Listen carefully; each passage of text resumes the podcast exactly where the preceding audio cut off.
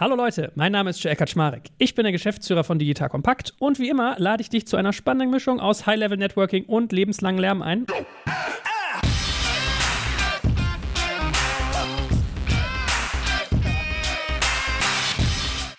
Heute beides super intensiv, denn wir haben einen spannenden Gast und ein sehr spannendes Thema, also eigentlich wie alles immer. Und ja, deswegen, ich glaube, wir heißen als erstes mal natürlich unsere beiden Standardmoderatoren, das Standard klingt so abwertend, unsere Premium-Moderatoren, den lieben Alex Graf und den lieben Jochen Krisch. Herzlich willkommen. Hallo, ihr beiden. Moin, moin. Hallo, Joel. Und mit dem lieben Philipp, liebevoll Pip Klöckner genannt, haben wir noch einen dritten Podcaster, der uns heute mal seine Expertise teilen wird. Also ich glaube, heute geht's richtig zur Sache. Hallo, Pip. Schön, dass du da bist. Moin, moin. Freue mich auch. So, und zwar Thema heute Gorillas der heißeste Shit in dem ganzen LEH-Bereich, Online-Supermarkt, Delivery, wie immer man das verpackt. Da können wir ja gleich drüber reden, wo das eigentlich einzuordnen ist. Wir werden drüber sprechen, wie funktioniert das Produkt, was sind relevante KPIs, die man sich dazu betrachten könnte. Und dann werden wir natürlich schauen, was für Segmente lassen sich eigentlich bilden. Das heißt, wir gucken einmal hin, wie geht es eigentlich beim Thema Lieferzeit voran? Also was gibt es da für Player mit welchen Logiken? Und dann, wie geht es bei der Vertikalisierung voran? Das heißt, wer integriert sich wie stark? Weil unterm Strich sicherlich zu großen Teilen ein Operations Game, das werden wir uns angucken mit starkem Wettbewerbsfokus auch und nach hinten raus vielleicht die ein oder andere Exit-Perspektive. So, that being said, ihr drei. Wer von euch hat schon bei Gorillas mal was bestellt? Also ich ganz sicher. Ich auch. Einmal, als ich in Berlin war. Ich nicht, weil in München Gorillas genau da ist, wo ich nicht bin. okay. Ich meine, Gorillas ja streng genommen nur stellvertretend für gefühlt ein ganzes Bouquet. Also ich glaube, Pip, du bist ja Investor. Das ist doch gerade so die neue Sau, die durchs digitale Dorf getrieben wird, oder? 10-Minute Delivery, setz hier irgendwas ein, Services. Genau, da sprießen die Konkurrenten jetzt wie Pilze aus dem Boden, europaweit oder weltweit. Die Vorbilder, falls das nicht bekannt sind, sind GoPuff in den USA und Getir in der Türkei, aber auch in Südostasien Asien gibt es schon seit längerem solche Dienste, unter anderem von Delivery Hero betrieben, die D-Marts oder das Quick-Commerce-Geschäft von Delivery Hero. Das heißt, so ganz neu ist das Modell nicht. Gut, Pip, da du da tief drin bist, dann hast du jetzt mal die Ehre, unseren Hörerinnen und Hörern, die das noch nicht kennen sollten, mal ganz kurz Produktskizzierung zu geben und vielleicht erzählst du mal, wie du dazu gekommen bist. Genau, das Produktversprechen ist ganz einfach gesagt, dass man ein beschränktes Lebensmitteleinzelhandelssortiment von mehreren hundert Produkten oder niedrigen vierstelligen Zahlen innerhalb von zehn Minuten nach Hause geliefert bekommt. In der Regel mit einem oder mehreren E-Bikes. Das klappt in den allermeisten Fällen, je nach Belastung kann es mal ein bisschen länger dauern, aber oft ist es auch deutlich kürzer. Wie gesagt, das Sortiment ist beschränkt. Es gibt dann halt nicht zwölf verschiedene Milchsorten, sondern vielleicht ein, zwei und ein paar Milchalternativen. So muss man sich das grob vorstellen. Die Lieferung erfolgt, zumindest im Fall von Gorillas und den meisten Konkurrenten, aus einem sogenannten Dark Warehouse oder Micro Fulfillment Center. Das sind, wie gesagt, kleine Ladenlokale direkt in der Innenstadt oder unmittelbaren Umgebung von Wohnflächen, aus denen die Lebensmittel dann gepickt werden. Und so schafft man dann auch das Lieferversprechen. Der Umkreis um das MFC sind halt so ein, zwei Kilometer, würde ich sagen, im Schnitt, wo man diese zehn Minuten halt halten kann. Das ist ganz lustig. Ich habe das bei uns gesehen in der Kantstraße. Das ist so ein Eckladen und da war früher eine Physiotherapie drin. Und es ist ein ehemaliges Bankgebäude. Das habe ich irgendwie mal gesagt bekommen. Das heißt, die haben im Keller wirklich so einen Tresor mit so einer 30 Zentimeter tiefen, dicken Tür. Und diese Physio ist dann rausgegangen und mittlerweile ist da Flink drin. Also quasi Berliner Wettbewerber von Gorillas. Und da fasst das echt mit einem Dark Warehouse, weil alle Fenster werden halt mit so einer blickdichten Folie zugeballert, wo dann fett drauf steht Flink und hier die App runterladen und 10 Minuten. Also das ist quasi die Logik, dass ich sage, ich habe ein kleines Stadtlager, alles reduziert und darum geht es schnell, weil ich quasi den Umkreis gering halte und die Warentiefe quasi, die Sortimentstiefe nicht so intensiv ist. Wie bist du dazu gekommen zu dem Thema? Ich war tatsächlich ein relativ früher Kunde, nehme ich an, und habe einem guten Freund davon vorgeschwärmt. Der kannte wiederum den Gründer ganz gut und wir sind dann nach einem Essen, nachts um 11 oder um 12, also dann hat er gesagt, lass uns doch mal vorbeigehen bei dem Gründer Kahn Zümer. Und wir waren dann in einem Dark Warehouse, was um 11 typischerweise noch auf war zu der Zeit. Und ich habe kurz mit ihm gesprochen und war relativ überzeugt, dass ich mit meinem Marketing-Know-how nicht besonders viel machen kann, weil das Produkt oder das Lieferversprechen einen Großteil des Marketings überflüssig macht und dass die Firma wahrscheinlich auch schon guten Zugang zu Geld hat und deswegen sozusagen die typische Ticket-Size, die ich als Angel-Investor unterschreiben würde, denen ich helfen kann. Und durch einen glücklichen Umstand gab es dann ein, zwei Wochen später doch die Möglichkeit, in so eine Art Brückenfinanzierung vor einer der größeren Runden noch zu investieren. Mit einem deutlich größeren Ticket, als ich normalerweise schreiben würde. Aber das hat sich bis jetzt als ganz gutes Investment herausgestellt. So ist ungefähr dazu gekommen. Aber die Conviction sozusagen ist entstanden, dass ich es wirklich als Kunde absolut überzeugend fand. Mir ist schon klar, dass das von den Margen nicht das einfachste Business ist, aber ich war sehr überzeugt, dass die Customer Acquisition Costs sehr niedrig bleiben werden bei dem Modell, solange das Lieferversprechen so stark ist. Und ich konnte mir sofort vorstellen, dass das ein Modell ist, was Kunden freiwillig ihren Freunden erzählen, anderen Leuten zeigen und das einen sehr starken Word-of-Mouth-Effekt haben wird. Und ich glaube, es ist einfacher, wenn man ein Produkt baut, das die Leute lieben, die Unit Economics hinzubekommen, als bei einem Modell, was die Leute nicht mögen, da das Marketing hinzubekommen. Von daher ist das die grobe Hypothese gewesen. Ich glaube mal kurz ein Disclaimer, da tue ich dir bestimmten Gefallen mit. Du sprichst ja hier nicht stellvertretend für die Firma, Genau. sondern du bist quasi nur Experte. Aber du kannst mal verifizieren, ob die KPIs, die ich mir so grob zusammengesucht habe, halbwegs stimmen. Also in 13 Städten aktiv, 40 Standorte, 1000 Mitarbeiter, 250 Millionen Funding von Investoren wie Atlantic Food Labs, also von dem Kollegen Christoph Mehr, DST Global und Tencent. Das ist so mal der Quick Bucket. Kommt das hin? Das stimmt soweit grob, genau. Und im Moment kommen jede Woche so ein, zwei neue Standorte hinzu und die Firma hiert auch sehr stark und sucht in fast allen Bereichen hervorragende Mitarbeiter gerade. Jetzt haben wir ja selten erlebt, dass der Kollege Graf und auch sogar der liebe Jochen mal so lange so still waren. Alex, wie siehst du denn das Modell so? Ja,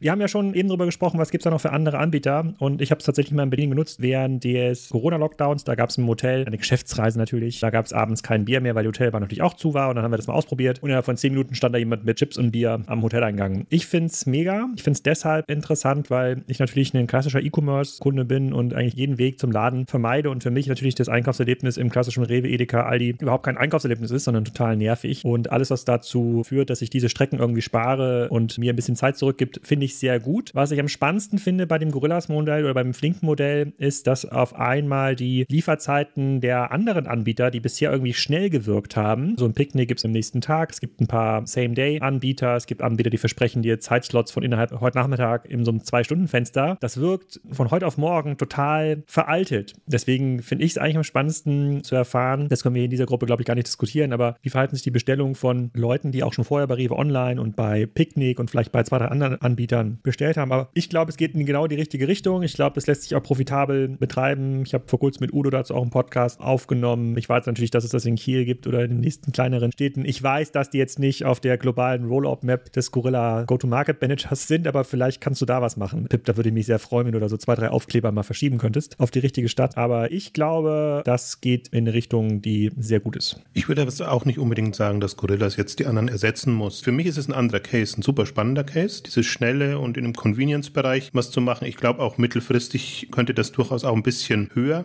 bepreist sein, weil die Schnelligkeit und die Convenience letztendlich im Vordergrund steht. Das ist für mich so der eine Punkt. Und das andere, was ich super spannend finde, dass diese Welle jetzt gerade kommt und endlich auch in Deutschland kommt, weil wir hatten ja schon mehrere Versuche. Also wer sich noch an Shopwings erinnert, was dann nicht so geklappt hat, wer sich an GetNow erinnert, was auch große Ambitionen hat und nicht so geklappt hat, das war alles noch nicht in der Schnelligkeit und der Dimension. Aber ich finde das schon faszinierend, dass jetzt auch auf dem deutschen Markt das wenigstens versucht wird, weil ja immer gesagt wurde, an jeder Ecke ein Lebensmittelmarkt, also braucht man solche Konzepte gar nicht und überhaupt, dass das Thema Online so ein bisschen im Food-Bereich hinterherhinkt. Also unter den Gesichtspunkten finde ich das schon sehr spannend. Und ich denke mal, kam halt jetzt Corona dazu, sodass die Leute einfach auch A zu Hause waren, B andere Ansprüche und auch andere Sorgen hatten. Und ich glaube auch der zweite große Punkt ist, dass das Geld jetzt plötzlich da ist. Also früher wäre nie so viel in Food investiert worden, weil das als zu riskant galt. Und inzwischen ist ausreichend Geld da, dass man solche Wetten wieder eingeht. Also ich glaube, da kommen so ein paar Dinge auch zusammen, die dem Ganzen helfen. Also bei mir war es so, ich war letzte Woche mal verantwortlich für den Familieneinkauf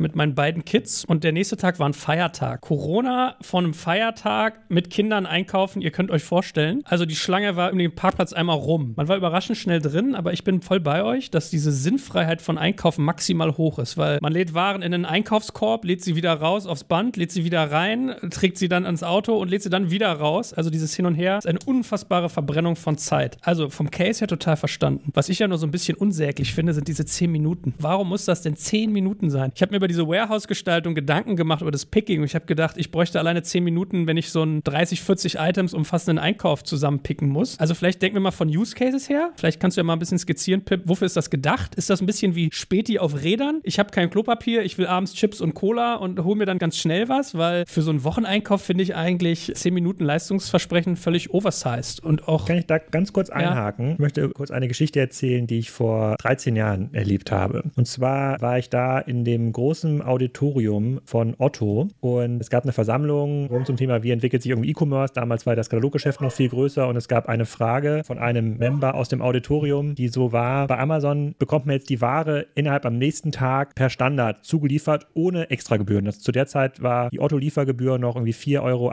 für die Lieferung innerhalb der nächsten fünf bis zehn Tage, wann immer die Ware da war und nächster Tag war 14 Euro. Und die Antwort von dem Logistikleiter war, ja, das haben wir bei unseren Kunden erforscht, wir haben befragt, wie wichtig ist euch die Lieferung am nächsten Tag? Und unsere Kunden haben gesagt, das ist gar nicht wichtig, viel wichtiger ist die Prognosegüte. Also wenn ihr sagt, in drei Tagen, dann soll es auch in drei Tagen da sein, nicht in zwei und nicht in vier. Und das zeigt ganz klar, unsere Kundenerwartung verschiebt sich, ohne dass wir das in so einer Umfrage voraussagen können. Und ich glaube, das wird mit Lieferdiensten genauso sein. Wir sind halt nicht mehr bereit zu planen. Planen ist ja anstrengend, habe ich ja gar keine Lust zu. Ich will ja spontan was tun. Glaube ich, verschiebt sich das. Und das, was du gerade gesagt hast, ist das eigentlich nötig oder nicht notwendig? Es erinnert mich sehr an den Logistikleiter von damals. Also ich finde den Punkt mit der Güte eigentlich sehr valide, weil Flaschenpost, Durst Express haben mir versprochen, sie liefern in zwei Stunden die Getränke. Und ich finde jetzt Wasserflasche A, B, C oder D auszuwählen deutlich einfacher als irgendwie aus dem Segment mit verschiedenen Produktkategorien. Und heute kann ich mich freuen, wenn ich es in drei Stunden schaffen. Also ich finde, das Abfuckpotenzial ist super hoch. Und ich bin ja schon bei euch, dass ich sage, okay, es ist nervig. Ich will Samstag einen Ausflug machen, denke, ach shit, muss Getränke bestellen. Dann musst du zu Hause bleiben, weil ja deine Getränke kommen. Also ja, du brauchst ein Fahrzeug und es muss mehr tragen. Aber äh, von der Vielfalt her ist es ja sehr simpel. Wenn ich das nicht mal in zwei Stunden geliefert kriege, wie kriege ich denn dann irgendwie Drogerieartikel, Wurst, Käse, Joghurt in zehn Minuten? Also Pip, was ist denn da die Magic? Vielleicht fangen wir damit mal an. Die zehn Minuten sind ja sowohl Bürde als auch Vorteil. Also, dass das so schnell geht, heißt ja unter anderem auch, dass ein Fahrer halt mehrere Kunden innerhalb von einer Stunde bedienen kann, was für die Unit Economics nicht ganz unwichtig ist. Dass du einfach innerhalb einer Stunde zwei, drei, eventuell sogar mehr Kunden bedienen kannst. Das heißt, es ist eventuell einfacher, Kunden in zehn Minuten zu bedienen, als sie innerhalb von einer Stunde zu bedienen, wenn dafür die Liefermengen und die Wege kurz und klein bleiben. Und das andere ist, natürlich kann man das einordnen in so eine Convenience-Sicht und dann kann man auch sagen, warum ist das nicht noch teurer? Tatsächlich ist das vom Preisgefüge aber eher so vergleichbar mit einem Rewe oder Edeka. Also das ist nicht teurer, damit es schneller sein kann oder schneller, damit es teurer sein kann, sondern es ist wirklich der Ersatz für einen Großteil der Einkäufe. Und du hattest auch mein Lieblingswort Wocheneinkauf erwähnt. Das ist ja ein Fehler, der im alten System begründet ist. Also warum machst du einen Wocheneinkauf? Weil die Transaktionskosten oder der Pain des Einkaufens so nervig und groß ist, dass du sagst, ich bin maximal bereit, das einmal die Woche auf mich zu nehmen. Und dann minimierst du die Parkplatzsuche, das in den Korb mühlen, das durch diesen Supermarkt sich quälen, sich da dem Corona-Risiko aussetzen etc. etc. Das minimierst du auf einmal die Woche und versuchst dann so viel einzukaufen wie möglich. Und das Modell Gorillas ist eigentlich diese Vorratshaltung im eigenen Haushalt. Und ich spreche nur für meine Sicht und Sicht als Investor oder auf den Markt. Das ist jetzt nicht das, was die Company vielleicht eins zu eins so sagen würde, aber für mich ist das, dass du die Vorratshaltung zu Hause aufgibst und Dinge bestellst, dann, wann du sie brauchst. Und dann kriegst du sie in einer besseren Qualität, sie sind frischer, sie brauchen weniger Konservierungsmittel, weil im Moment ist es so, das Mindesthaltbarkeitsdatum deines Joghurts, das muss das Shelf Life im Supermarkt überleben und es muss die Lagerzeit bei dir überleben. Wenn du Dinge relativ schnell vom Erzeuger zum Konsumenten, der es jetzt konsumieren will, lieferst, brauchst du deutlich niedrigere Haltezeiten eigentlich. Und so gibt es noch viele so implizite Vorteile in dem Modell, die das dann sehr opportun machen. Also ich würde auch sagen, eine Hypothese von mir ist zum Beispiel, dass es halt besser in diese mobile-spontan-Welt reinpasst. Also das ist halt ein Prozess dann. Wenn du weißt, es kommt in fünf oder zehn Minuten, dann wirst du nicht großartig was anderes machen. Und wenn du dann, du hast das Beispiel Flaschenpost und ehemals Durstexpress, da finde ich tatsächlich ist das Problem, da musst du halt wissen, okay, dann bin ich halt in der Zeit dann geblockt, wenn das kommt. Ich glaube auch, dass das durchaus eine Generationenfrage dann so ein bisschen ist. Wer ist noch so geeicht, dass es eben den Wochenkauf etc. gibt und wer ist einfach in so einem Prozess, so wie das Alex auch angedeutet hat, eher spontan und dass es halt schnell gehen muss. Und ich glaube schon, dass das eher der Trend ist. Und da bin ich bei Pip, dass vieles halt noch aus dieser alten Welt gedacht ist, wo einfach die Restriktionen so waren, dass das gar nicht geht. Und deswegen finde ich das auch das Spannende. Also wenn die jetzt ein, zwei, lass mal durchkommen und das wirklich profitabel oder einigermaßen profitabel hinbekommen und ein gewisses Level erreichen. Und auch, was mich ja so fasziniert hat, ist, Per Schader hat ja im Supermarktblog auch so Bilder gehabt, wie das dann aussieht vor so einem Laden, wenn wirklich extrem viel Nachfrage da ist, wie da Schlangen sind, wie das wirklich so prozessseitig dann funktionieren muss. Das sehe ich als die größte Herausforderung, wenn da größere Bestellmengen kommen und das muss prozessseitig alles so schnell abgebildet werden, dass das klappt. Aber wenn man das hinbekommt, dann ist der Standard einfach komplett anders. Ich glaube, das ist auch der Grund, dass es deshalb eine Metropolen jetzt ist, da ist es halt schneller getaktet und dann passt das viel besser rein. Deswegen würde ich das eher so sehen. Ich fand so deine Argumentation, Joel, so interessant, weil du ja eher dir Sorgen gemacht hast, wie kann das dann alles so umgesetzt werden. Aber ich sehe das so ein bisschen aus Kundensicht und aus Nutzersicht und da ist halt eine super tolle Geschichte und die Herausforderung ist natürlich, das jetzt profitabel hinzubekommen. Genau, und die Spontanität ist halt eine Seite der Medaille, die andere heißt Peace of Mind. Es geht ja nicht nur darum, jetzt irgendwie im Hotel oder im Park mal schnell die zwei Radler zu bestellen, sondern was sich festsetzt, ist auch, dass du Einkauf halt nicht mehr planen musst. Musst. Also du musst die Zeit nicht mehr opfern, weder fürs Warten noch fürs Einkaufen selber. Du musst aber auch nicht mehr planen, sondern du kannst davon ausgehen, dass du zwischen 9 und 23 Uhr oder 8 und 23 Uhr halt die wichtigsten Lebensmittel des täglichen Bedarfs jederzeit ordern kannst. Dann, wenn das Kind vielleicht gerade schläft oder wenn man gerade zwischen zwei Meetings Zeit hat und es kommt innerhalb von 10 Minuten dann an. Und das heißt sozusagen mit einem ganz grundlegenden Bestandteil deines Lebens, der sonst immer geplant werden musste oder dass alle zu Stoßzeiten gleichzeitig einkaufen mussten, den kannst du komplett rausschmeißen aus dem Kopf und aus dem Kalender und du machst einfach, wann immer es gerade convenient ist. Ja? Das ändert die Muster einfach auch sehr stark im privaten Konsum oder in der Vorratshaltung. Also ich bin ja skeptisch, ob das eine gute Musteränderung ist. Also jetzt gebe ich mal hier den alten Sack. Es ist ganz lustig, ich lese gerade meinen Kindern abends immer hier fünf Freunde vor, diese Bücher, die so ein bisschen wie drei Fragezeichen sind und die spielen in den 60ern. Und es ist super krass, wenn du dann merkst, da haben die noch Vorratskammern, ne? Da haben die Kammern, wo eingelegte Sachen drin sind und so sowas kennen wir gar nicht mehr. Von daher wahrscheinlich, wenn man. Ich kenne das noch. Es liegt am ostdeutschen Migrationshintergrund, aber ich kenne das durchaus noch mit den eingelegten Sachen und Kartoffelkellern. Ich auch. Ja, und vielleicht grinsen meine Kinder in zehn Jahren über mich, dass ich hier so eine Reden schwinge, dass ich es blöd finde, in zehn Minuten Sachen zu bestellen. Zumeist, glaube ich, auch teurer wird, ne? Also ich habe so die Erfahrung gemacht, wenn man einmal einen Einkauf macht, dann hat man nicht so viel Spontankäufe etc. pp. Aber Case verstanden. Man kann es gut finden, man kann es schlecht finden, es hat Geltungsgründe. Aber wie macht man das? Also wie funktioniert das? Vielleicht kannst du ja mal anfangen, Pip, was ist denn so der typische Warenkorb im Sinne von Artikelanzahl? Also wie viele Produkte bestellt man sich da? Ist es so zwei, drei Items oder reden wir von jenseits der 20? Aus eigener Erfahrung kann ich sagen, dass im Moment der Durchschnittsbaum bei mir weit über 40 Euro liegt in der Regel. Was der Durchschnittswarenkorb ist, das kann ich nicht sagen. Ich habe die Zahl noch nicht öffentlich gesehen, die richtige, deswegen möchte ich sie nicht sagen. Ganz aktuell weiß ich es auch gar nicht. Aber du kaufst, sage ich mal, roundabout 20, 25 Produkte dann bei 40 Euro Warenkorb mit irgendwie mal Salami und so. Wie geht denn, dass du das Picken schaffst plus das Fahren in der kurzen Zeit? Ist es wirklich machbar? Also wie oft erlebst du, dass mal dieses Leistungsversprechen von 10 Minuten nicht eingehalten wird?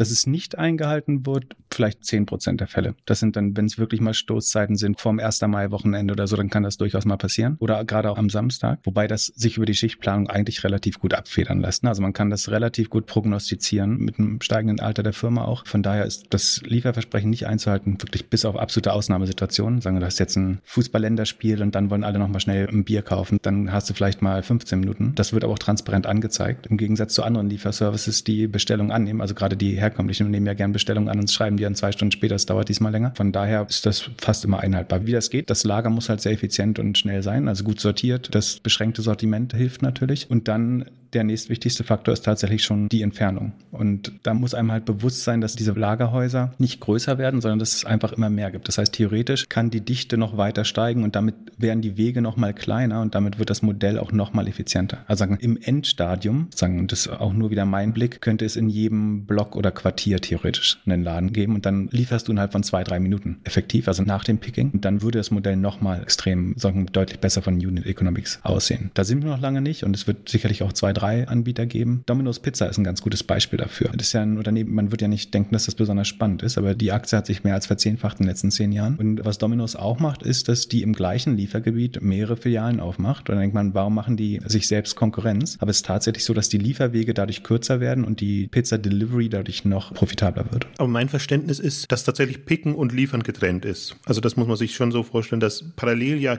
gepickt werden kann, während du bestellst und dann die Lieferung übergeben wird und dann geht es eben an den Fahrer und der spurtet dann los. Genau, das ist spezialisiert. Früher gab es immer den Verdacht, dass während man im Shop aussucht, schon gepickt wird. Das würde natürlich zeitlich spannend sein, ist aber nicht so reibungslos vom Ablauf. Deswegen wirklich erst, wenn die Bestellung eingeht, wird angefangen zu picken und dann geht es aber auch sehr schnell in der Regel. Du hast das Thema Marge angesprochen. Wie zentral ist das denn bei dem Modell? Welche Stellhebel habe ich da eigentlich? Das können vielleicht die E-Commerce-Experten auch besser sogar beantworten, aber die typischen Hebel sind logischerweise im Einkauf und das ist letztlich ein Skaleneffekt. Je mehr man einkauft, desto günstiger wird und desto günstiger werden gewisse Nebenkonditionen auch. Also eine Nebenkondition ist zum Beispiel der Bezahlzeitpunkt der Ware. Ein Aldi bezahlt seine Ware mehr als 30 Tage später. Das heißt, du hast negatives Working Capital. Zwar ist das Modell sehr kapitalintensiv, aber langfristig dadurch, dass du die Ware ja fast täglich drehst oder halt von 48 Stunden verkaufst, verbleibt nicht sehr lange im Lager oder im Regal, kannst du dein Geld sehr viel früher einsammeln. Dann sollte man Eigenmarken einführen wollen, sind typischerweise darauf bessere Margen zu realisieren und bessere Preise für die Kunden und auch bestimmte Artikel zum Beispiel von denen, Alex hat vorhin schon erwähnt, dass man da irgendwie die lokale Kaffeemarke nochmal verkauft oder irgendwie eine Erdbeermarmelade aus der Umgebung. Auch da sind eventuell höhere Margen drauf als auf den Standardartikeln. Und jetzt mal eine ganz, ganz wirklich banale Frage. Gibt es da eigentlich Begrenzung? Also wenn ich jetzt sage, ich mache wirklich einen riesigen Einkauf, weil ich frage mich so ein bisschen, haben die Lastenfahrräder oder sind das die Kollegen mit Rucksäcken? Also wirklich mal, dass man mal das Feeling von so einer Lieferung auch mal den Hörerinnen und Hörern klar macht. Was muss ich mir da vorstellen? Wer kommt da an mit was für Equipment? Also kommt ein Fahrer typischerweise mit einem Rucksack, der ungefähr die Größe hat von den typischen Lieferando Volt Rucksäcken. Also sagen wir mal, wie früher Monitore aus. 60 mal 60 Zentimeter würde ich schätzen, ist das ungefähr. Und eine einfache Antwort ist, Leute sagen dann auch oft, wenn ich den Wocheneinkauf mache für 90 Euro, dann passt das ja nicht da rein. Also A, was dir als Person zuzumuten ist, ist dem Fahrer ja auch zuzumuten. Also du schleppst ja auch manchmal vier Beutel aus dem Supermarkt weg oder von deinem Auto zur Wohnung, dann wird das ein Fahrer ja auch schaffen. Plus im Zweifel kommen dann halt einfach zwei Fahrer und wenn du 90 Euro Bon hast, dann sind das zwei 45er Warenkörbe. Das ist immer noch total okay.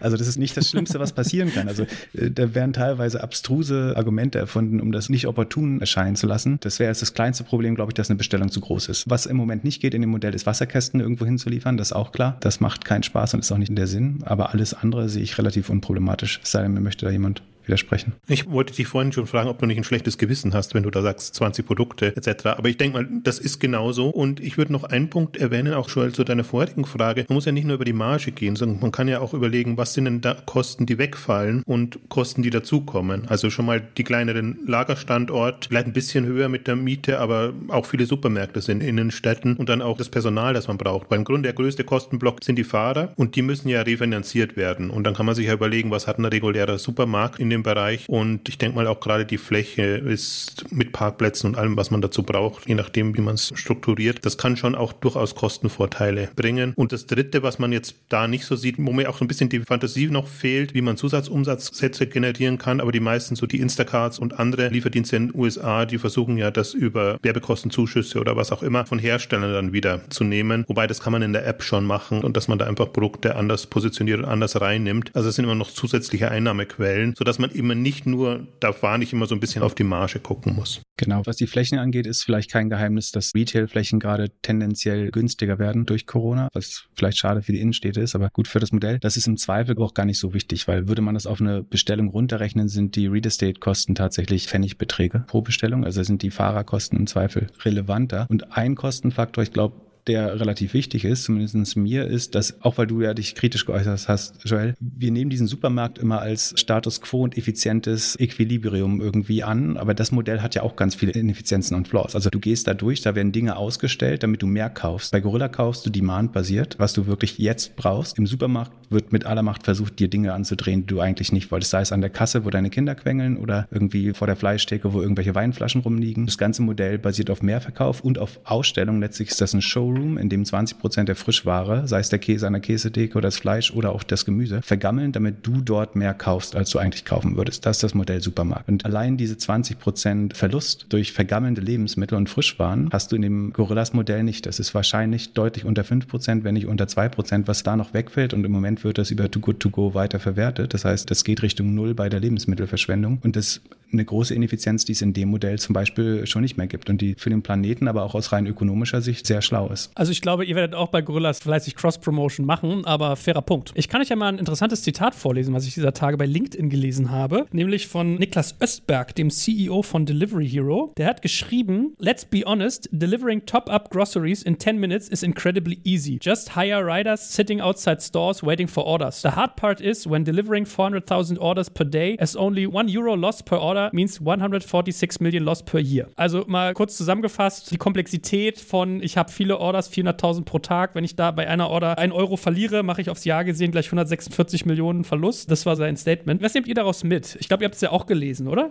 Da bin ich sehr hin und her gerissen, weil sie mögen das Modell ja nicht. Und sie haben ja so ein schönes, lukratives Modell, was sie lieber haben. Einerseits Andererseits testen sie es ja in anderen Märkten. Also dann bin ich da immer hin und her gerissen, wie ernst ich das nehmen muss. Ich glaube halt, man muss sich der Herausforderung stellen. Und wenn es Player gibt, die das natürlich jetzt gerade mit viel Geld machen können, die Frage, die sich für mich eher stellt, ist, sind Skaleneffekte da? Hat man eine Chance, ab einem gewissen Umsatz oder ab einer gewissen Frequenz, einer Dichte von jetzt Standorten, dann einfach eine Schwelle zu überschreiten? Das ist für mich noch die große offene Frage. Aber ich denke mal, ganz blöd sind die ja auch nicht, die das machen. Und wie gesagt, es gibt Vorbilder, GoPuff und geht hier in der Türkei dann, die das hinbekommen in anderen Märkten mit anderen Rahmenbedingungen. Aber in so frühen Phasen so stark dagegen zu argumentieren, finde ich immer schwierig. Die müssen sich beweisen. Jetzt müssten die Zuhörerinnen und Zuhörer den Gesichtsausdruck von Alex Graf sehen. Was geht gerade in deinem Kopf vor, Alex? Ja, ich habe das ja auch gelesen. Ich hoffe natürlich, dass Niklas da viele Angebote von guten PR-Agenturen bekommen hat, um in nächster Zeit sowas nicht mehr zu schreiben. Ich glaube, das ist ein relativ starker Schuss ins Knie. Ist erstmal egal, ob das stimmt, ob das jetzt wirklich einfach oder nicht. Das glaube ich erstmal nicht, dass das so einfach ist, sowas zu bauen, aber es gibt quasi genug Angriffspunkte auf das eigene Geschäftsmodell, insbesondere hinsichtlich des Marketingkostenwettbewerbes, was es ja gerade bei Gorillas bisher nicht gibt. Das fände ich schwierig. Ich habe das ja auch schon getwittert. Ich hätte da so eine Aussage eher vom Postchef erwartet. Ich kenne die Aussagen in der Regel umgedreht. Da war es dann immer so, der Hans-Otto Schrader, der langjährige CEO von Otto, hat mal gesagt, er erwartet nicht, dass Amazon eine eigene Logistik aufbaut. Das ist viel zu komplex und lohnt sich nicht. Und das hat er auch gar nicht so lange gesagt, bevor Amazon mit den ersten Lagern angefangen hat. Und das Geschäftsmodell ist ja erst am Anfang. Also ich hatte hier gerade nochmal die Statistik geteilt aus dem Manager-Magazin. Da ist ja gerade ein Artikel drin über das Gorillas-Geschäftsmodell, wie das aus deren Sicht funktionieren könnte, was so ein durchschnittlicher Warenkorb ist, was so Warenkosten sind. Oder sieht man, der Kurier muss bezahlt werden, die Lagerarbeit muss bezahlt werden, man muss noch Miete zahlen, man hat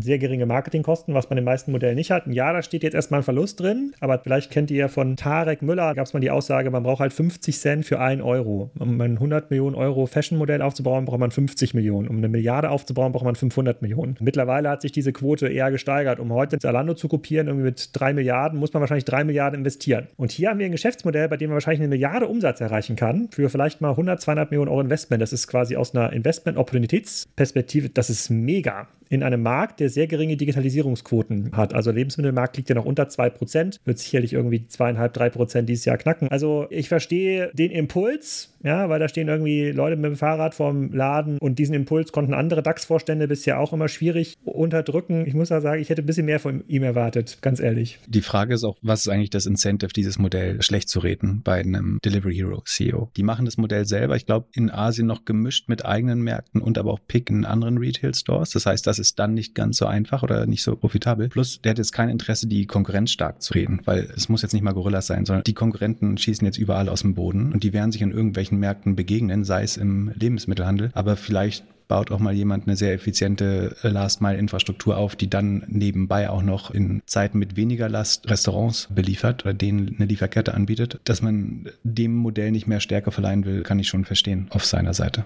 Ich habe es inhaltlich nicht ganz verstanden. Also was man ja im Prinzip kommuniziert ist, ich habe hohe Operational Excellence, weil ich das mit irgendwie vielen Orders mache und das schon sehr, sehr lange, okay. Aber angeben tut ja irgendwie keinem so richtig gut und alle Flaws, die man an dem Modell hat, die hat wahrscheinlich zu 70 Prozent auch das Delivery-Modell von Delivery Hero. Deswegen finde ich es einerseits irgendwie ulkig, andererseits pinkt es ja auch einen Aspekt an. Da würde mich mal deine Meinung zu interessieren, Pip, dass ich bei solchen Modellen immer den Eindruck habe, dass es halt auf dem Rücken von Niedriglöhnern ausgetragen wird. Also in dem Fall die Fahrer. Und ich habe mich zu belesen, der Kollege von Gorillas sagt ja auch, er sieht sich selbst als Biker und deswegen kriegen die auch nicht so eine peinlichen Outfits, sondern immer Top-Notch-Zeugs und irgendwie 10,50 Euro die Stunde und 15 Euro Internettarif und wir stellen die E-Bikes, bla bla. Aber wenn man so die ersten Wellen aufsieht, also bei Lieferando ist ja auch so, da vergeht ja gefühlt kein Monat oder kein Quartal, wo nicht über irgendwelche Betriebsratsdiskussionen und Demos und keine Ahnung was zu lesen ist. Also du wirst dir das ja angeschaut haben und ich glaube, du hast auch ein Gewissen. Zu was für einem Ergebnis bist du denn gekommen, wenn du dir mal anschaust, du brauchst viel günstige Workforce, um so ein Modell eigentlich am Laufen zu halten? Ja, gute Frage. Mein Gewissen ist insofern, und ich spreche nur für mich und nicht für die Firma, gerade in dem Fall auch, mein Gewissen ist insofern rein, dass das ein Job wäre. Also die kriegen 10,50 Euro plus Trinkgeld und ich schätze, das ist nochmal ein substanzieller Bestandteil des Entlohnes und den bekommen sowohl die Leute im Lager als auch die Fahrer logischerweise. Das wäre ein Job, den ich als Student, also wir haben in der gleichen Stadt studiert und ich habe mich in einem Callcenter für weniger Geld vollschreien lassen und habe als Schüler an der Universität die Klos geputzt für deutlich weniger Geld. Und Fahrradfahren und Dinge ausliefern für 10,50 Euro plus Trinkgeld klingt für mich jetzt noch nicht wie die absolute Sklavenanstalt des Turbokapitalismus. Das heißt, das ist für viele Leute, insbesondere auch mit Migrationshintergrund, ein guter Einstieg ins Berufsleben. Plus, nach meinem Verständnis sind die Leute, die bei Aldi oder Rewe an der Kasse setzen, jetzt auch nicht Leute, die mit 55 in vorzeitigen Ruhestand gehen können. Das Modell ist jetzt nicht so viel besser. Also ich bin immer dafür, den Mindestlohn im Zweifel zu erhöhen, wer das machen möchte. Gern. Ansonsten finde ich das jetzt nicht einen der schlechteren Jobs. Im Winter, bei Regen, bei Schnee macht es deutlich weniger Spaß, kann ich mir vorstellen. Aber ich glaube prinzipiell Arbeit schändet nicht. Ich habe das mein Leben lang auch so gehandhabt. Von daher verstehe ich die Kritik und jeder, der ein Unternehmen aufbaut, das so groß ist und tausende Beschäftigte hat, wird immer sich mit solchen Sachen auseinandersetzen müssen. Aber so wie ich die Gründer und die Firma bisher kennengelernt habe, versuchen die, das gut zu handhaben. Wie ist es bei euch anderen beiden? Wie seht ihr das? Also ich würde auch immer so argumentieren. Also es wird immer gleich darauf geschaut, wie gut bezahlt oder wie ausgenutzt werden die und man übersieht, wie es bei den Alternativen funktioniert. Also ich bin genauso bei den Supermärkten. Was ist bei anderen Jobs, die einfach auch im Niedriglohnbereich sind? Und also entweder man will grundsätzlich die Welt ändern oder ansonsten ist es halt ein anderes Modell, aber im Prinzip mit denselben Vor- und Nachteilen. Also ich würde sogar als Vorteil zum Beispiel noch sagen, dass man flexibler arbeiten kann. Ich weiß jetzt auch nicht, ob es ein reiner Studentenjob etc. ist, was natürlich immer das Angenehme ist und man nicht eben da seine acht Stunden an der Kasse sitzt oder im, im Supermarkt arbeitet. Solche Jobs haben auch Vorteile. Deswegen, ich möchte es gar nicht kleinreden, sondern ich versuche es immer zu relativieren. Es gibt einfach genügend auch andere Jobs im Niedriglohnbereich. Ich glaube, mein DHL-Subunternehmer und die Amazon Flex-Leute, die ansonsten liefern würden, verdienen deutlich weniger als 10,5 Euro pro Stunde und kriegen bestenfalls dann an der Haustür noch etwas Trinkgeld. Und das soll es nicht rechtfertigen. Also ich will es auch nicht zu sehr irgendwie normalisieren. Wie gesagt, gern Mindestlohn auch hochschrauben. Aber wenn man das jetzt als Kritik ausgerechnet an diesem Modell nutzen würde, dann muss man halt den Status quo schon mit einbeziehen. Ah, ich weiß nicht, ob wir das nicht ein bisschen einfach machen. Fair point, ich verstehe das schon. Bei Sopranos hat, glaube ich, der Tony Soprano mal gesagt, ja, es muss ja auch Straßenfeger geben, so nach dem Motto. Das ist aber, glaube ich, schon so ein bisschen herabblicken irgendwie. Und es ist so, ja klar, verdient die Supermarktdame auch nicht so viel, aber ich habe so den Verdacht bei dem Modell, dass es so ein typischer Case ist, dass du da hart getrieben wirst, also dass du wirklich deine Drop-Offs pro Stunde realisieren musst, damit die Marge funktioniert, damit irgendwie das Geschäft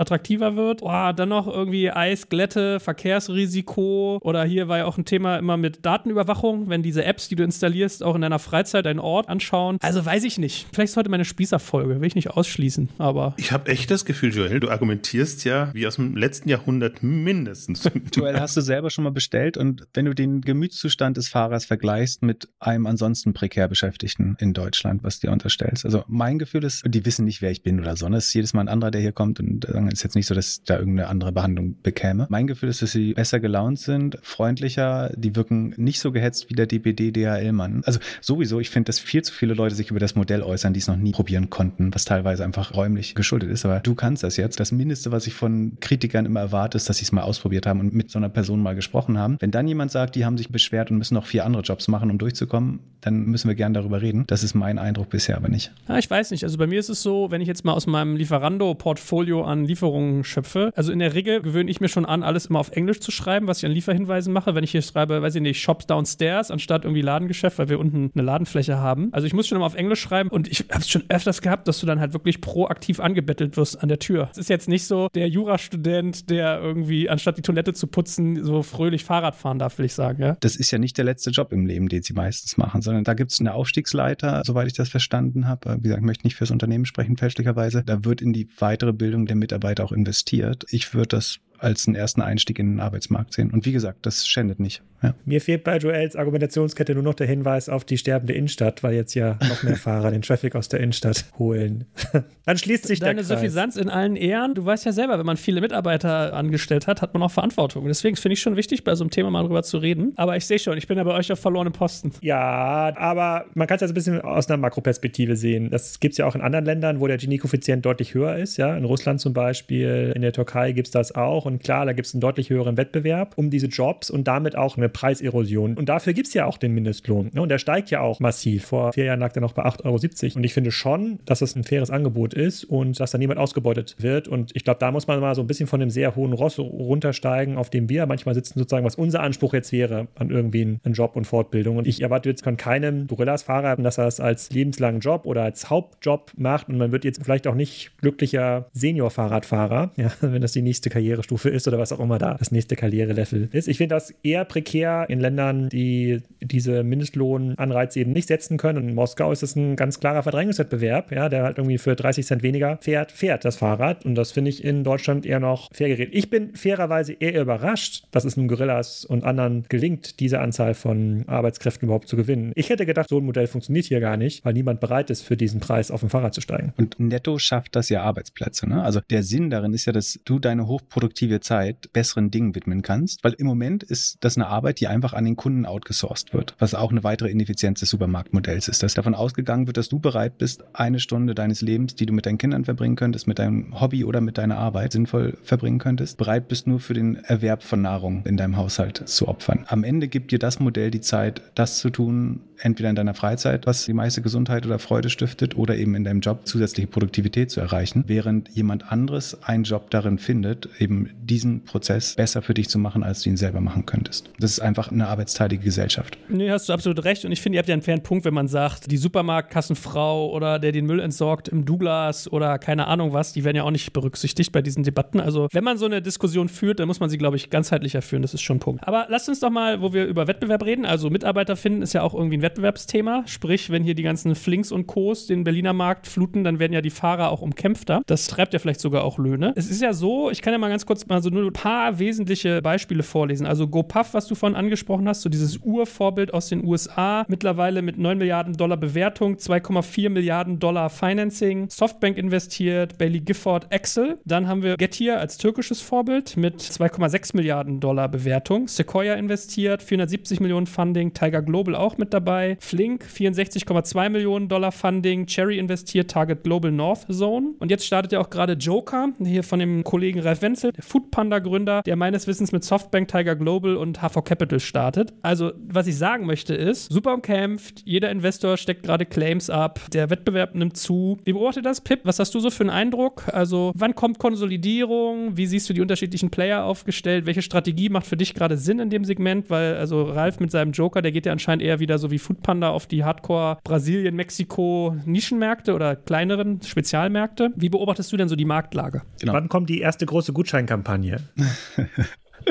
also Grundlegend muss man sagen, das ist, glaube ich, kein Winner-Takes-it-all-Model, sondern da werden zwei, drei Dienste pro Stadt sehr wahrscheinlich überleben. Wir haben jetzt zwei große Discounter, mehrere kleine. Wir haben zwei, drei große Lebensmittel-Premium-Segment-Franchises mit Rewe, Edeka, Kaufland und so weiter. Von daher gibt es keinen Grund davon auszugehen, dass jetzt die Netzwerkeffekte so stark wären, dass da nur einer überleben kann. Ja, sondern da wird es zwei, drei Dienste geben, die vielleicht auch so ein bisschen von der Affinität zur Brand abhängen oder wo man einfach angefangen hat oder wo man vielleicht auch opportunistisch schaut, wo gerade das Inventory da ist, was man benötigt. Darüber hinaus, also es gibt auch viele Dienste, die man täglich noch entdeckt, die irgendwo starten, wo ich denke, die jetzt sehr opportunistisch gestartet haben und die auch einfach nicht überleben werden oder nie eine gewisse Relevanz erreichen werden. Und dann gibt es so ein mittleres Tier, was vielleicht eine mittelgroße Stadt sehr früh besetzt und das sind dann wahrscheinlich Target für ein Roll-up oder für eine Konsolidierung. Also wenn jetzt jemand ausgerechnet in, ich weiß nicht, Münster, Flensburg, Erlangen da früh startet und die Stadt dicht macht, dann ist das was aus meiner Erfahrung, was man dann vielleicht eher kaufen würde, als da noch reinzugehen selber. Das wäre so der grobe Blick. Und es gibt natürlich auch eine gewisse Gebietsaufteilung. Aber es gibt auch ein paar Hotspots, denk so an Wien oder London, wo es dann besonders intensiv ist. Wien ist extrem dicht besiedelt in den Nachtbezirken und da ist das Modell natürlich dann auch besonders aussichtsreich und da hast du dann vielleicht mal wirklich ein bisschen blutigere Kämpfe, wo die Marketingquote auch ein bisschen ansteigen wird. Weißt du eigentlich, ob Andreessen Horowitz da schon eine Wette platziert hat? Nach meinem Verständnis noch nicht. Ah, guck mal, kann ja mal gespannt sein. Die fehlen ja noch gefühlt in der Landkarte. Ansonsten, ich habe immer versucht, mir Gedanken zu machen, also wem nimmt Gorillas eigentlich vielleicht Marktanteile weg, beziehungsweise wo könnte es interessant sein, auch mal Brücken zu bauen. Und ich habe dann so über die Picknicks dieser Welt nachgedacht, gemacht, über Flaschenpost, Bringmeister, also alles, was so traditioneller Online-Supermarkt ist, mit unterschiedlichen. Alex hat ja diese Segmentierung gehabt, also in drei Wochen geliefert, nächste Woche morgen, gleicher Tag oder in den nächsten zehn Minuten. Das heißt, da mal zu überlegen, wem nehmen die was weg, beziehungsweise wo könnte es auch interessant sein, Player zusammenzuführen. Weil auch so ein Lieferando ist ja zum Beispiel immer so ein Thema, wo man auch mal sagt, vielleicht liefern die dir bald auch noch die Gummibärchen zu deiner Pizza abends oder bei Flaschenpost ist es ein großes Thema, was noch für Bedarfsartikel mitkommt. Wie geht's euch denn damit? Macht ihr Nähen auf? Alex, du denkst doch auch mal verletzt über sowas. Komm, fängst du mal an. Ich war gerade dabei, mal bei Rewe zu gucken, wann der nächste Lieferslot ist. Und ich finde, die Frage ist ein bisschen irreführend, weil sie davon ausgeht, dass wir in einem saturierten Markt sind. Es ist aber so, dass hätte jetzt Rewe liefern können oder auch ein Okado in Deutschland oder auch ein Picknick, hätten sie wahrscheinlich während Corona ihren Umsatz verzehn, verzwanzig, verfünfzigfachen können. Ja, weil einfach die Leute so viel Angst hatten und dass sie sich hätte nach Hause bestellen können. Das heißt, wir haben jetzt immer noch viel mehr Nachfrage nach solchen Diensten. Jetzt vielleicht nicht an der Ecke Spitaler Straße, Chausseestraße. Okay, aber grundsätzlich haben wir in Deutschland viel mehr Nachfrage als Angebot. Ja, das siehst du ja an den Wartelisten bei Picknick. Es wird wahrscheinlich auch für Gorillas schon Wartelisten geben in Städten, wo die noch nicht sind. Deswegen glaube ich, dass die Frage nach der, wer nimmt was weg, nicht so smart ist, sondern ich würde eher schauen, wie groß ist das Gesamtpotenzial, wenn jetzt erst 2% des Bons deutschlandweit im Onlinehandel sind, vielleicht in Städten wie Berlin schon 4, 5%, kann ich nicht sagen. Ich habe noch keine Statistik dazu gesehen, die ist auf Städteebene erfasst. Das Potenzial liegt sicherlich jenseits der 20, 30 30 Prozent, dann würde ich immer auf die Anbieter setzen, die in der Lage sind, am schnellsten zu wachsen und zu skalieren. Und was wir schon sehen, und das meine ich mit der Segmentierung, die Anbieter, die auf ein sehr stark vertikalisiertes Modell setzen, die sehr stark darauf angewiesen sind, ihre proprietäre Warehouse-Infrastruktur irgendwo hinzubringen, die eigene Fahrzeuge brauchen wie Picknick, die vielleicht auch selber ihre eigenen Produkte in den Warenkorb unterbringen müssen, weil sie halt, keine Ahnung, Butter produzieren oder sowas, die sind in einem Markt, der jetzt gerade so schnell wächst, wie er wächst, im Nachteil,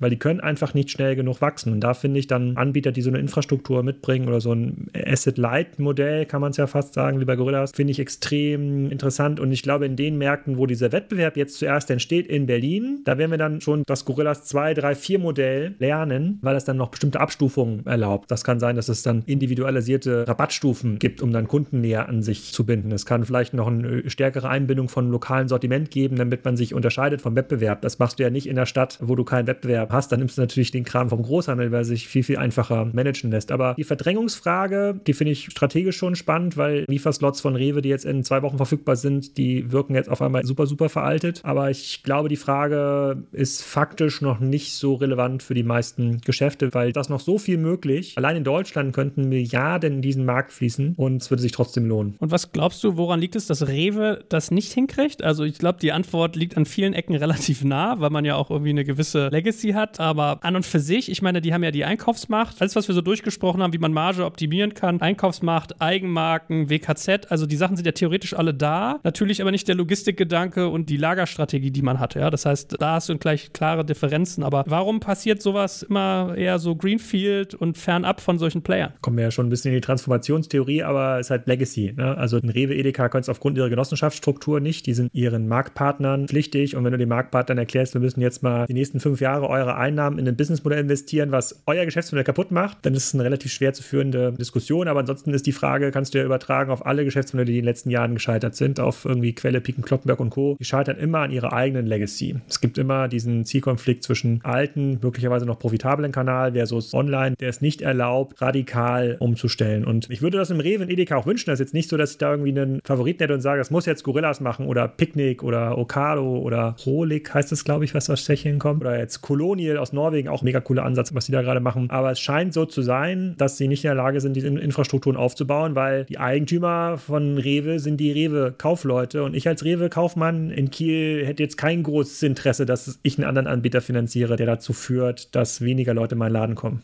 Also ich, ich, würde da noch ergänzen, und das wäre ein Thema für eine eigene Ausgabe, warum geht Rewe bei den Weg und versucht das selber in-house zu machen und Edeka hat sich jetzt ziemlich auf Picknick eingeschossen, hat Bringmeister auch abgegeben und lässt das quasi ein unabhängiges Team machen. Und ich glaube, das sind genau die beiden Wege, die wir haben und ansonsten bin ich sehr bei Alex. Das ist eigentlich noch ein entstehender Markt und die ganzen Newcomer, die jetzt noch kommen, wir haben jetzt heute nur die schnellen Dienste besprochen, aber es gibt ja noch viele andere, neben jetzt den genannten. Also auf Rolik bin ich sehr gespannt, was die in Deutschland reißen leisten können. Im Grunde auch auf Kolonial, weil die sehr darauf pochen, dass sie eine super effiziente Logistik haben. Also bin mal gespannt, ob die dann auch in Deutschland zum Tragen kommt. Und wir haben noch frische Post, was wir nicht genannt haben, die einen sehr schönen dezentralen Ansatz, also so eine Art Franchise-Modell fahren und einen anderen USP haben. Und ich glaube, also ich versuche immer wieder darauf zu weisen, Handel lebt von Spezialisierung und es muss nicht das eine Erfolgsmodell geben und da müssen sich ein paar wenige durchsetzen, sondern je nach Bedürfnis und je nach Kompetenz können sehr unterschiedliche Player dann da sein. Und ich glaube, die Vielfalt wird durch Online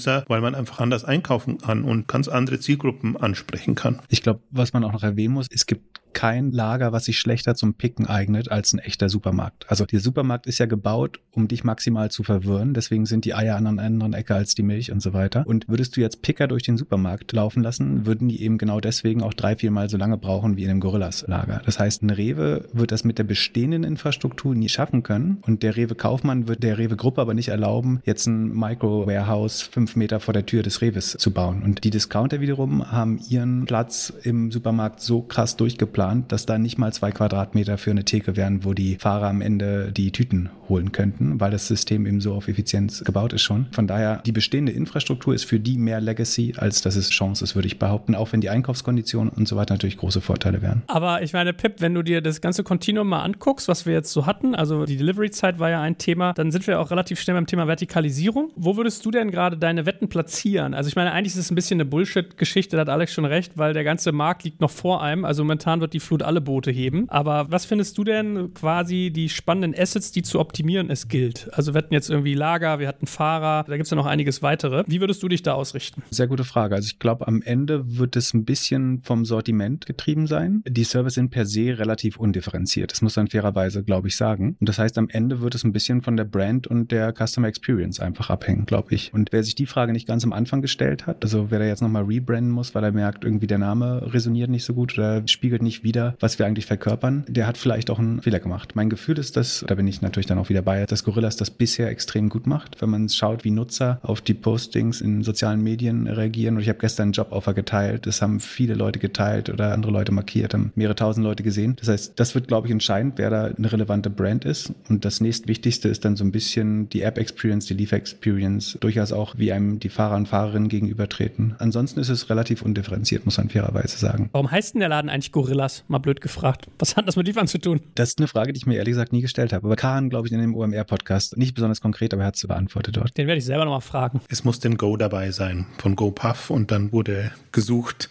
im Lexikon.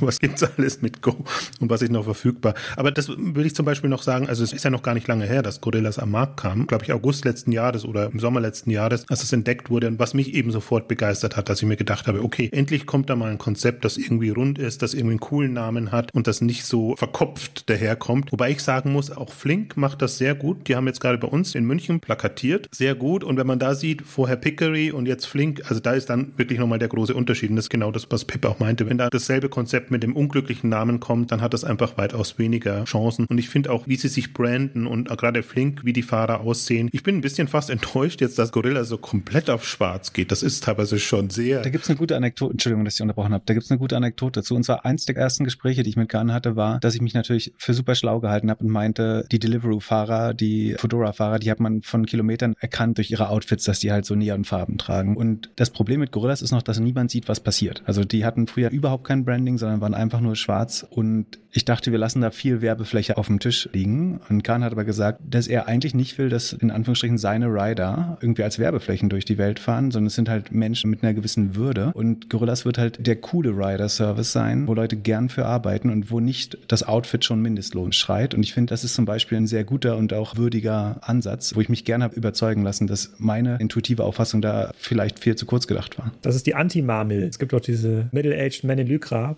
sozusagen Fahrradfahrer.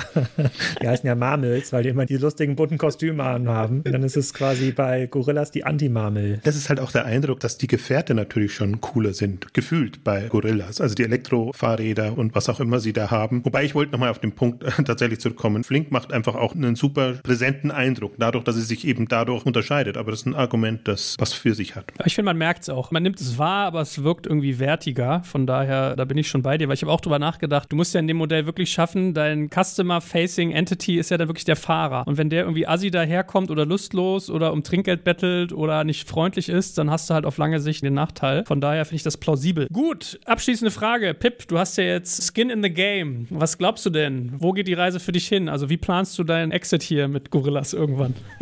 ich mache mir darüber weniger Gedanken, als man glauben möchte. Weil ich tatsächlich neben der langfristigen Personalfrage als einen der Punkte, wo ich die Lösung noch nicht sehe, ist tatsächlich, wo endet das? Weil nach meinem Gefühl kann das nur an der Börse oder bei Amazon enden. Ich sehe nicht, wer das noch kaufen kann, ehrlich gesagt. Und sich da in die Obhut eines großen Lebensmitteleinzelhandels in Deutschland zu begeben, wäre Verschwendung des Talents bei der Firma. Von daher sehe ich da eigentlich nur einen IPO oder einen Trade Sale an Amazon, vielleicht Walmart. Den ist Europa bisher aber nicht gut bekommen. Von daher weiß nicht, Jochen, wie siehst du das? Naja, wenn dann, also Copaf sollte man schon auch noch erwähnen als potenzielle Zusammenschluss. Also da kann man es ja dann über Anteilsausgleich etc. machen. Oder das ist ja immer meine Hoffnung, dass solche Unternehmen dann auch in die Börse gehen. Ich war ja so enttäuscht von Flaschenpost, dass die an Oetker gegangen sind. Wäre für mich auch so ein Kandidat gewesen. Vor allen Dingen sehe ich so das Riesenpotenzial noch. Also es sind jetzt die ersten Städte und gerade Gorillas ist ja kein deutsches Play, sondern versucht ja auch nach London jetzt international auch Fuß zu fassen. Also das kann ja wirklich eine europäische und internationale Macht dann werden in dem Bereich. Und deswegen, ich ich bin da nach wie vor euphorisch. Ich war vom ersten Moment euphorisch für das Thema und meine Sorge war so ein bisschen, dass das verpufft, wenn eben kein Geld mehr da ist. Aber meine große Hoffnung ist tatsächlich, dass es an die Börse geht und dass es ein unabhängiger Player bleibt. Ja, und ich meine, GoPuff profitiert jetzt noch von einer besseren Bewertung im Moment, aber Gorillas ist auch schon in New York gelandet, sucht im Nordosten weitere Locations und GoPuff, muss man verstehen, hat etwas größere Warenhäuser, die teilweise auch mehrere mittelgroße Städte versorgen, während Gorillas mit zehn Minuten halt auch in den USA nochmal das bessere Versprechen hat im Vergleich zu GoPuff. Muss man schauen, ob das dann dort halten kann, aber ich sehe das jetzt, wenn überhaupt, eher als ein Merger under Equals in Zukunft, aber mal sehen.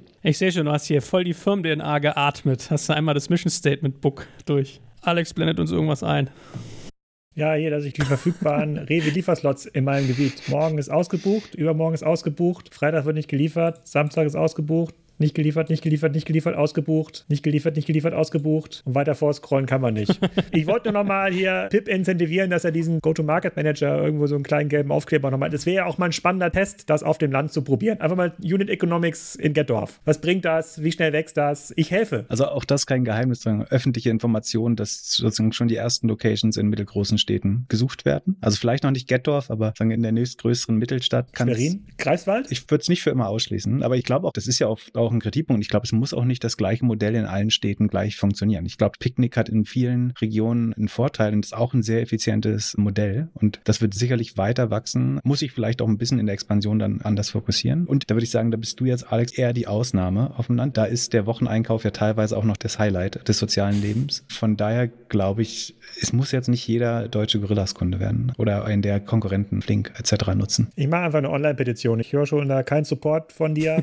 Du kannst sozusagen Getdorfer für Gorillas. So würde ich du das kannst ja alle Getdorfer überzeugen, die App schon mal runterzuladen. Vielleicht hat Ja. das einen gewissen Einfluss auf die Expansionsstrategie. Okay. Ich habe ja zwischendurch, als ich über Exit-Perspektiven nachgedacht habe, auch über Specs nachgedacht und überlegt, ob es so Specs zu dem Thema geben könnte. Aber ich glaube, die Kohle liegt eigentlich auf der Straße gerade, wenn man so ein Thema LEH 10-Minute-Delivery-Geschichten macht, oder? Der große Trend ist ja, dass VCs alle die Businesses private halten, die gut laufen. Die will ja niemand an die Börse entsorgen, sondern es werden ja eher die problematischeren Fälle an der Börse entsorgt. Stripe, und Klarna bleiben alle bis in die Multimilliarden-Bewertungen weiter in private. Das heißt, da, wo das Risk-Return noch gut aussieht, also muss der Spec schon irgendwie die Gewinne zwei Jahre in die Zukunft ziehen, damit er das kaufen darf. Und ich glaube, das ist vielleicht noch als letztes der spannendste Fakt an diesem Business oder was sich ein VC bei einem Postmortem fragen muss, warum er das nicht gemacht hat, ist ja, klar gibt es ein großes Risiko und die Unit Economics sind sehr eng. Es ist ein sehr operational Game mit hohem Kapitalbedarf. Aber was man ja auch sehen muss, ist, dass die Skalierungsgeschwindigkeit, also die Fähigkeit, die Bewertung hier zu verdoppeln durch gute Execution. Also nach meinem Verständnis ist das schnellste Unicorn, wird, ich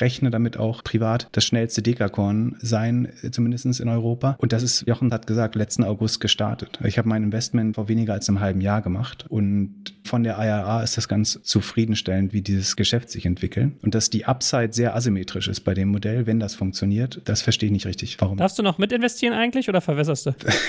auf den nächsten Bewertungen so denn irgendwann mal neue kommen sollten, das weiß ich nicht, wird es schwer für mich, da mein Prorata zu nehmen. Aber an dem Markt, in dem wir sind, könntest du dein Pro-Rata-Recht mit einem 40% Uptick verkaufen. Ich würde im Moment nicht divestieren. Ich habe tatsächlich versucht, in der letzten Runde auch noch Secondaries zu kaufen. Die waren aber so brutal überschrieben, dass mein Ticket nicht das attraktivste war, sondern da hat man dann eher strategischere Leute noch bevorzugt. Wo wir schon dabei sind, muss ich es zumindest noch einfließen lassen. Deutsche Startups Insider hat ja schon gesagt, das kannst du natürlich nicht sagen, dass gerade eine Milliardenrunde am Werden ist, was Gorillas angeht. Also das würde das nochmal bestätigen, Dekahorn. Wobei ich jetzt von den Bewertungen immer so sehr skeptisch bin, weil einfach sehr viel Geld da ist, weil die Bewertungen gerade extrem hoch sind. Dann ist das natürlich auch leichter gemacht. Aber im Grunde schon, das ist seit Groupon, glaube ich, City Deal, hat man sowas nicht mehr gesehen. Und der City Exit war ja auch nach einem halben Jahr. Da ist ja fast Gorillas schon zu spät dran. Ich erwarte da jetzt aber auch kein Exit, aber das ist schon eine Wahnsinnsphase gerade. Das Modell bietet halt die Möglichkeit, dieses Geld auch auf die Straße zu bringen. ne? Wenn wir jetzt dem Alex alle eine Milliarde geben, dann schafft der Spriker ein bisschen schneller wachsen zu lassen, aus 100 Prozent 200 Prozent zu machen, schafft er wahrscheinlich trotzdem nicht, obwohl er es alles sehr gut macht bis hierhin. Während das Modell eben, weil es einerseits viel Kapital braucht, aber dann auch ja, ich kann nicht über die Gorilla-Zahlen reden, ne? aber es gibt ja von GoPuff inzwischen auch öffentliche Zahlen, wie schnell so ein Warehouse im Schnitt auch profitabel wird. Also Leute, die jetzt noch diese Zahlen, die aus dem Manager-Magazin, die Alex gezeigt hat, ich bin froh, dass sie da so abgedruckt sind. Ich halte die nicht für richtig. Ich hätte mir gewünscht, die wären noch ein bisschen negativer, ehrlich gesagt, weil da kann ja jeder sehen, also A, in einem Modell, was jeden Tag hunderte von Kunden akquiriert, dass der Durchschnittswarenkorb da keine maßgebliche Größe ist, sondern dass man da eher auf Kohortenentwicklung schauen muss, sollte ja jedem erfahrenen Investor klar sein. Plus, es gibt ja längst die Zahlen aus den USA, dass es irgendwie neun bis zwölf, 18 Monate dauert, bis so ein Warenhaus Unit Economic Positive ist. Von daher, die Leute, jetzt noch mit den Zalando-Argumenten kommen, das wird niemals profitabel, das kann nicht funktionieren. Das hat sich halt noch nicht gleich verteilt, das Wissen, aber dass das Modell funktionieren kann, ist längst bewiesen. Also das ist eine Debatte, die eigentlich jetzt schon der Vergangenheit angehört, aus meiner persönlichen Sicht, um das nochmal zu betonen. Du sagst es so schön gelassen, das ist richtig. Gut, also wir lernen, Pip hat sich auch schon sein Mallorca-Häuschen quasi gesichert, hat auch viel dafür getan, sich Know-how aufgebaut. Dass du das mit uns heute geteilt hast, hat uns viel Freude gemacht. Vielen lieben Dank dafür. Hat dir auch ein bisschen Spaß gemacht? Auf jeden Fall, immer gern. War es endlich mal im guten Podcast, war? mein Lieblingspodcast ist nach wie vor der Doppelgänger-Podcast, aber ich höre auch den Alex und Jochen sehr gerne und sehr regelmäßig und auch digital kompakt. Ich wollte gerade sagen, tut mir leid, wir haben hier gerade sehr eng an meiner Podcast-Bubble dran, diese Viererrunde. Gut, in diesem Sinne, lieber Alex, lieber Jochen, vielen Dank auch euch und Pip, auf ein nächstes Mal. Sehr gern. Bis dann. Vielen Dank allen. Vielen Dank. Tschüss.